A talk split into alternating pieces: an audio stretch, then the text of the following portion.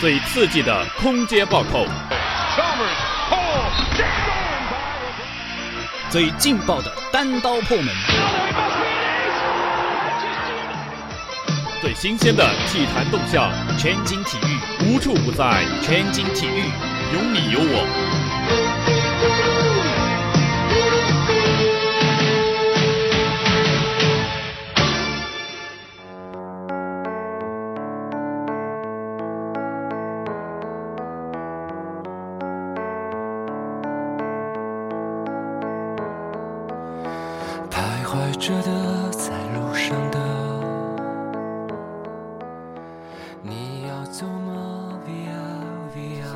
北京时间十月二十四日，有消息称，洛杉矶湖人控卫史蒂夫·纳什背伤复发，二零一四至一五赛季彻底报销。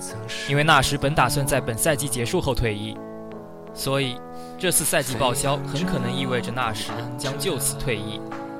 风驰电掣的快攻，水银泻地的推进。本期专题人物史蒂夫·纳什。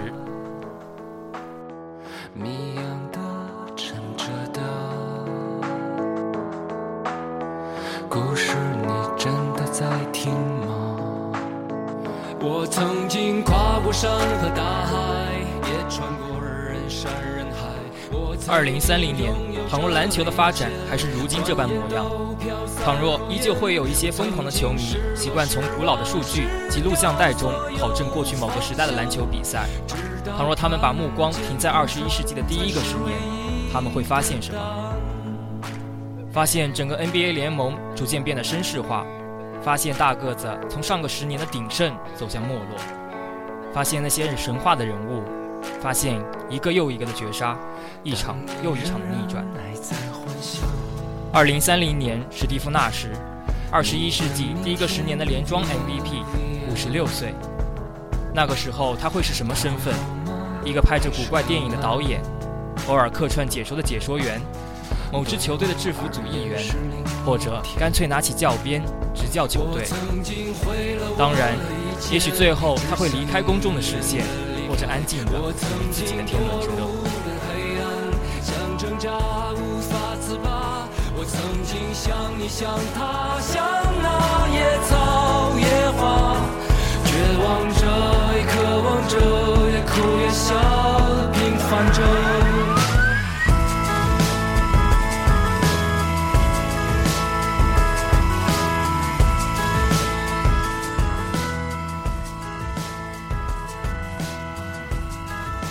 一九七四年二月七日，约翰纳什，一位效力于南非联赛的英国球员，终于迎来了他的第一个孩子史蒂夫纳什。十八个月后，因为担心当时的南非政局不稳定，老纳什决定举家从南非的约翰内斯堡迁至加拿大的里贾纳，后来又转至温哥华，最终定居在维多利亚。出于对足球的热爱，老纳什希望将这份热情传至小纳什。于是，在他三岁的时候，小纳什得到了一个足球。后来成名后的纳什曾经回忆道，自己在十二三岁之前从未接触过篮球，只受过足球与冰球的训练。然后在八年级的某一天，他却告诉母亲：“我也可以在 NBA 打球，并且成为一位球星。”是不是很熟悉的桥段？倘若你去翻阅 NBA 里著名球员的传记，有很多球员都会提到他小时候的关于未来的想象，成为一名 NBA 球星。但是如果反过来看，小时候曾经拥有这样梦想的，又有几个最终会实现？虽然那时没有什么惊人的身体天赋，但是身为运动员的父母还是给了他一些先天的优越条件。如果去查看下纳什的弟弟和妹妹的简历，你会发现，他的弟弟马丁·纳什是效力于温哥华白帽队的足球运动员，而他的妹妹乔安·娜时曾经是维多利亚大学女足队长，入选过加拿大西部大学体育协会的全明星队。出色的身体平衡能力，过人的速度，这些足以使他在高中时在篮球、足球、橄榄球上大放异彩。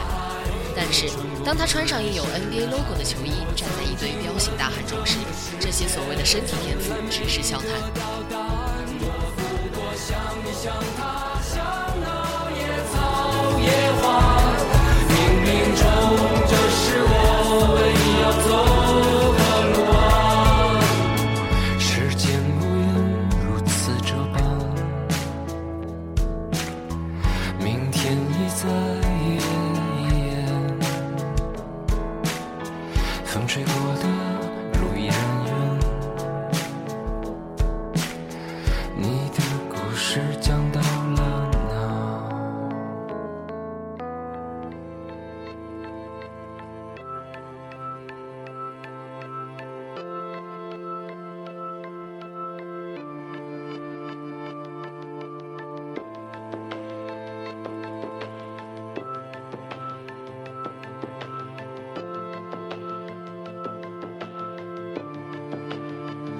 Dream I was missing. You so scared,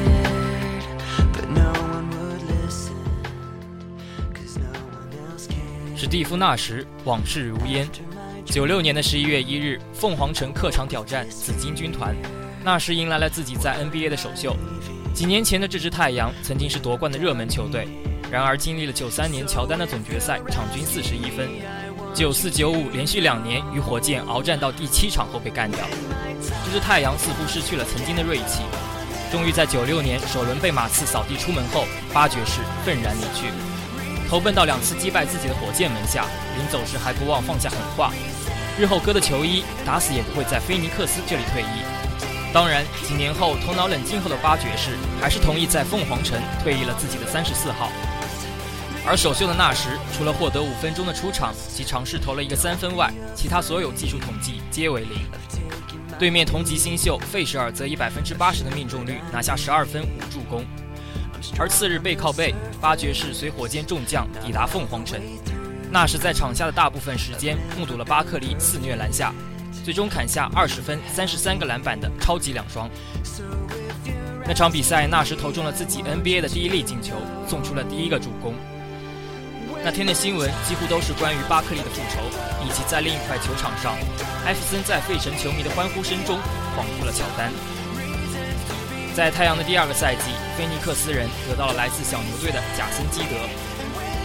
十年后再去看这件事，你会发现那一年的太阳控球后卫竟是如此奢华。虽然彼时纳什只是一个有着一年 NBA 经历的新手，而凯文·约翰逊却因伤迅速从自己的巅峰期跌落。后来基德曾在采访时说：“我在菲尼克斯的时候就知道他会有所成就，因为他是个聪明的孩子，总是在不停的学习。”总是在不停的学习，也许这是对其最好的概括。那是在大学里待了四年，而那个时代，高中生开始在才华毕露时就急不可待地加入 NBA 的大队伍。更多的情况下，大学只是一个跳板，大一结束便涌入 NBA 的比比皆是。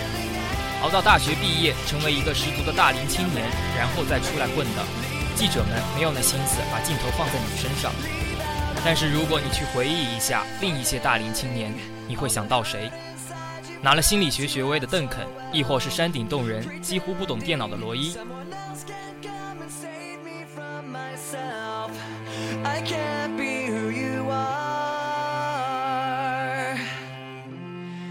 ？I can't be who you are.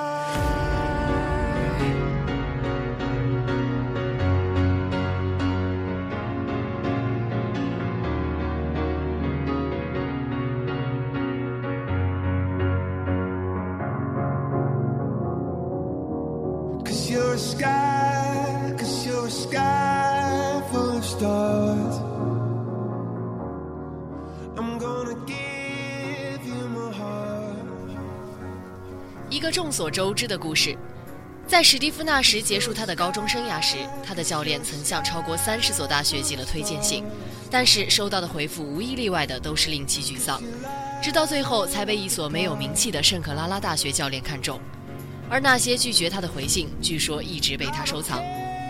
可以想象，十几年前，在我们所不知道的训练馆里，年轻的纳什是怎样听着重金属音乐，做着力量训练。而那些拒绝他的回信，现在的纳什是否会在某天重新翻起呢？一九九八年，达拉斯人从雄鹿队换的新秀德国战车，加上已经从凤凰城赶来的纳什与芬利，科学家老尼尔森的理想构架基本完成。在接下来的几年内，小牛队在科学家的教鞭下迅速崛起，他们像重金属乐一样疯狂地推进比赛节奏，而他们的战绩也从之前的二十多胜疯狂地蹿升。恰似德克与史蒂夫分长的头发。终于在零二至零三赛季，小牛队达到了六十胜，并且在那一年成功打进西部总决赛。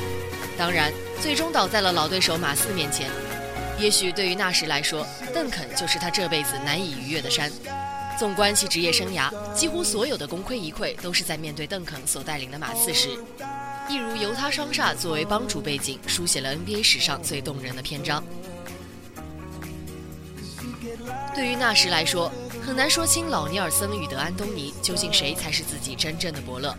虽然说纳什在安东尼手下爆发，一举夺得两届 MVP，从当年的联盟一线明星后卫晋升为天皇级别的斯托克顿之后，最伟大的控球后卫之一。但是，真正让纳什从一个板凳球员回到主力，并且疯狂享受进攻快感的，还是科学家。纳什在太阳队所做的一切，快速推进进攻节奏，不放过任何一个防守反击的机会，高位挡拆或者牛角区域策应，创造足够多的空位三分机会，这些都来自老尼尔森手下的小牛时期，并且纳什至今所习惯性的标志性动作：罚球时用舌头舔手掌，急停后仰跳投。突破时诡异的步伐，无一不是老尼尔森当年对其的建议。如果说真正的不同之处，那么就是老尼尔森的进攻更多的是建立在个人进攻上面，利用错位单打或者诺维斯基等人神奇的手感；而德安东尼更强调组织后卫接管一切，掌控一切。老尼尔森曾经抱怨纳什出手的次数太少，而在太阳体系下的纳什则更加发挥了他出神入化的传球能力，把球队带入一种自己喜爱的节奏中。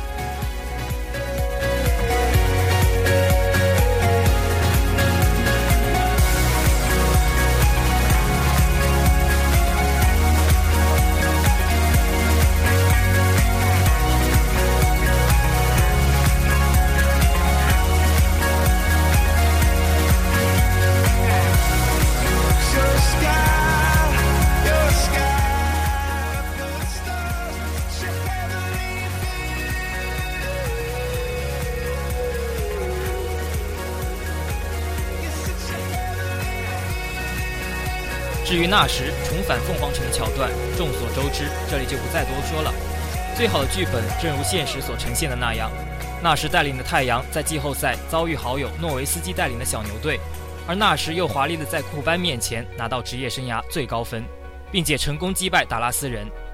库班曾不无落寞地说：“为什么他在小牛队打不出 MVP 的水准呢？”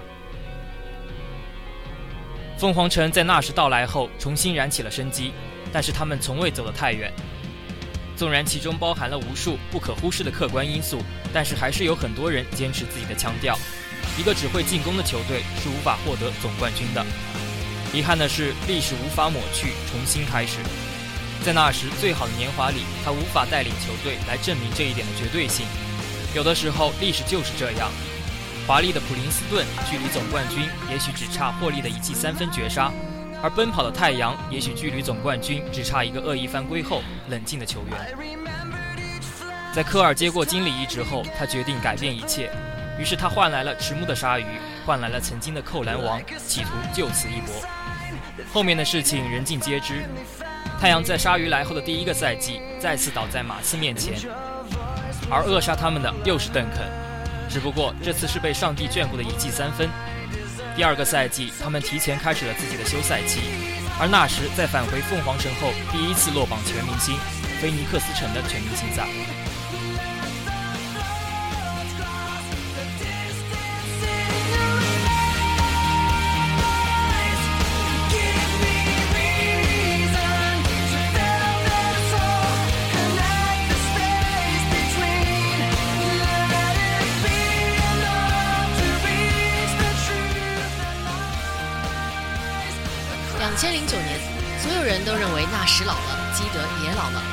控卫开始了换代时刻，保罗与德隆成了新一代控卫的象征，跑轰只是一个美好的假象。那一年，在度过了三十五岁生日之后，纳什接受了一次采访，在采访中他这样说道：“我知道三十五岁的 NBA 球员通常被人称为老将，像我这样的白人组织后卫更是如此。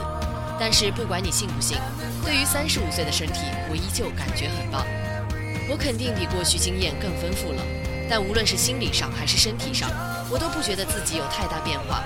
我认为自己还和从前一样稳定有效。我知道，如果我不离开达拉斯，不离开我的好兄弟德克诺维茨基，我们继续在一起打球将会非常美妙。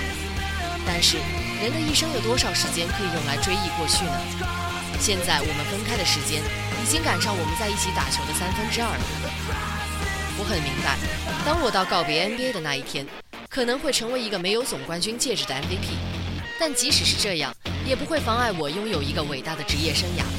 对我来说，打篮球的第一目标是拿冠军，第二目标则是享受篮球的乐趣，年年都有进步，并且与队友和睦相处。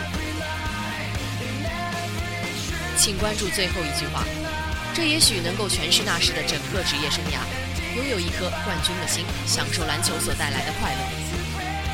也许这正是一个伟大的组织后卫共同的秘密，让篮球变得更快乐。忘掉那些繁复的跑位、痛苦的肉搏吧。篮球的本质在于求胜与享受快乐。纳什曾经说过，组织后卫不仅是球队进攻的发起者，他更应该是球队的心理医生，是球队的老娘。仔细品味这句话，你会发现，一个出色或者说伟大的控球后卫，不是每场比赛都要传出一个足以登上当日五佳的传球，不是花哨的一对一过人，甚至不是疯狂的压哨绝杀，而是让你的队友相信，只要我正确的跑位，我就会接到球，我就会得分，而不是一次次无谓的往返跑。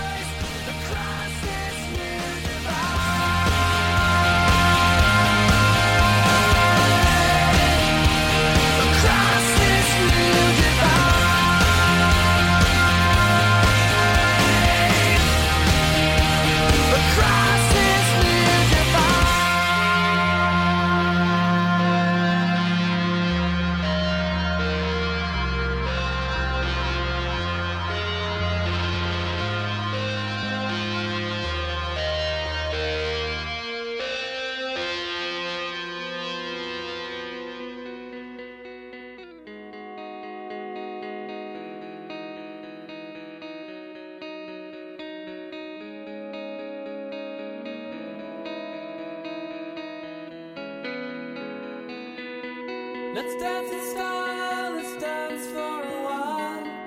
Heaven can wait, we're only watching the skies. Hoping for the best, but expecting the worst. Are you gonna drop the bomb or not? Let us die on let us live forever.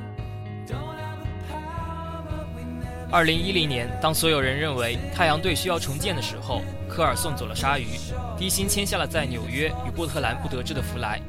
正如某位虎扑最受爱戴的公子所说的：“这个世界上能拯救弗莱的，只有纳什带领的太阳队了。”这个赛季的太阳队在所有人都不看好的时候，开始了触底反弹。这个赛季的纳什似乎在证明自己没有老去，依旧可以打出 MVP 赛季的数据，依旧可以带领球队轰下一百五十分的高分。在越来越多的写意的传球下，他在尽情地享受篮球所应有的快乐。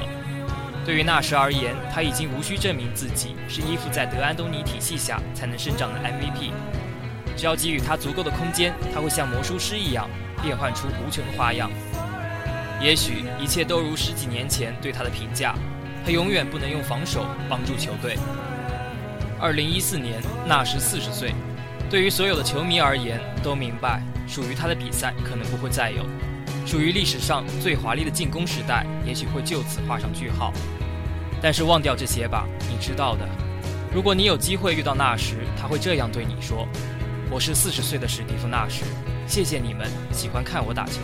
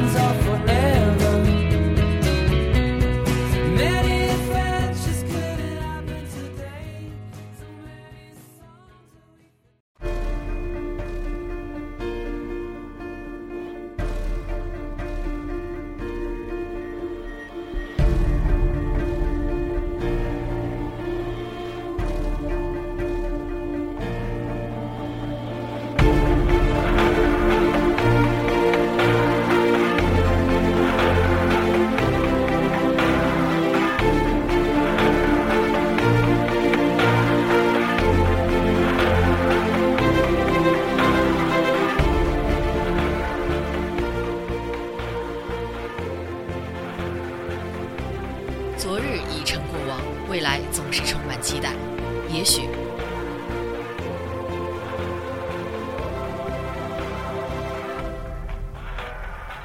终于在这一次，我无力的相信，可能再也无法在我们最爱的这个联赛里看到心中最美的风之子。也许，再也没有如此天赋的人能够达到如此的成就。也许。记住先天残疾夺下 MVP 的故事将会彻底成为神话。也许还有很多不被待见的家伙，会每天擦亮每一个篮球和地板来感动教练。也许还有很多没见过凌晨四点样子的家伙，会被承认比科比更努力。也许很少有人在能带给我们赏心悦目的飘逸篮球的同时，还能夹杂着感动和信念。也许联盟并不欠你冠军。你真的只是没有冠军命，但这一切并不妨碍你的伟大，不妨碍你成为那个乔丹退役、OK 解体、天使城未复兴、勒布朗未大成、杜兰特未出道的时期，用可以媲美迈克尔·杰克逊音乐的节奏来完成一次次助攻，挽留住大量球迷群体的那支球队的绝对核心。也许。亚利桑那对你缺乏宽容，无法理解你已经给了他们你能给的一切的同时，对那枚戒指迫切渴求的程度。暮年的你背井离乡之余，给予了老东家三个选秀权，其仁至义尽，难道换来的只是燃烧球衣的待遇？也许那个看到你拿下 MVP 后砸碎卫生间玻璃的胖子，还可以在你被淘汰后嘴硬地说：“没有你，他们会更好。”当然，也许你早就不在乎这些。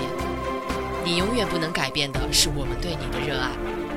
只有你，能让那些生意就是生意的联盟，有球队容许你有如此的合同和出勤率而不裁掉你。不管那些没有见证你伟大的心境如何的不理解，球队对于你的做法就是你应得的尊重。加油，史蒂夫纳什！愿你在篮球以外的世界拥有更美好的生活。